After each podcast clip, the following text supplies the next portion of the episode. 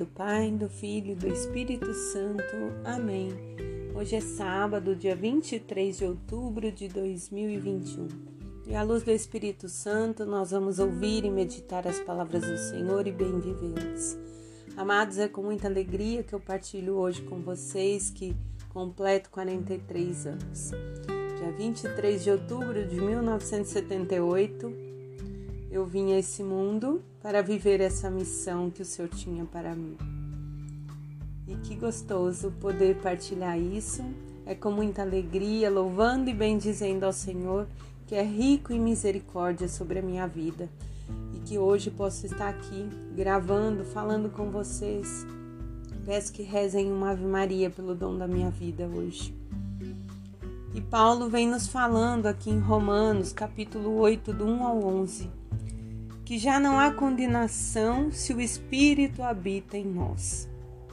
O Espírito que nos foi dado no nosso batismo.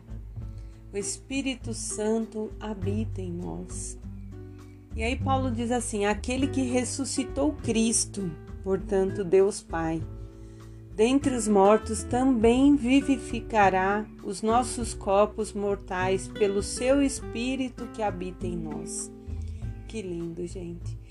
Que riqueza saber que Deus Pai envia o Espírito Santo, mas também envia Deus Filho, Jesus Cristo, que é nosso alimento, é nossa companhia, fora a palavra que nos é dada todo dia para ser alimento para a nossa vida. Então, nessa ação, Paulo diz que se o Espírito habita em nós, não há condenação. Peçamos a graça de viver pelo Espírito e não pela carne. O Salmo 23 diz assim: É assim a geração dos que buscam vossa face, ó Senhor, Deus de Israel.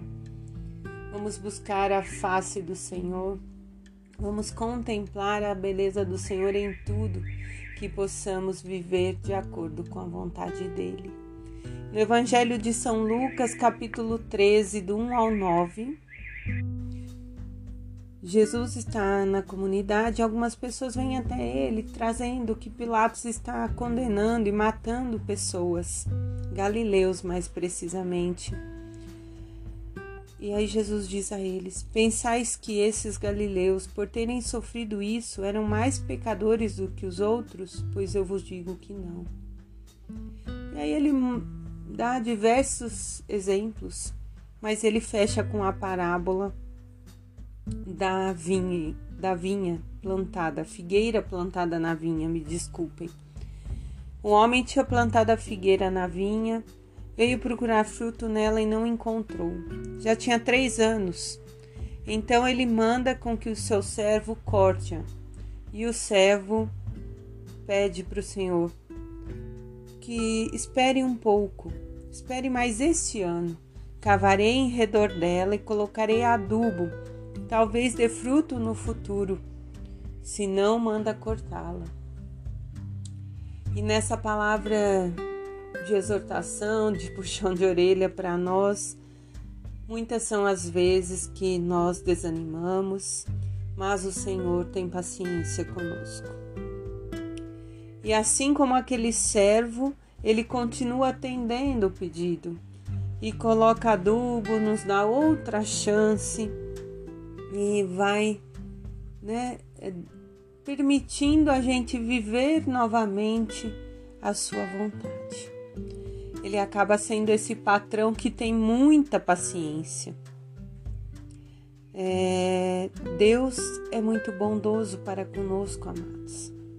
Tenhamos hoje a graça de nos abrir e viver realmente essa vontade.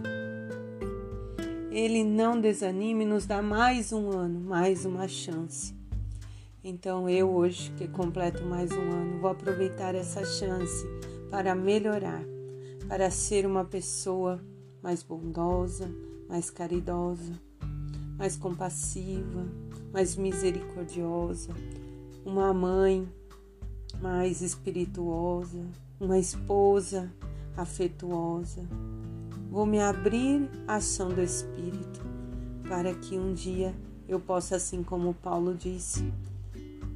não ser condenada, mas ser glorificada pelo Senhor.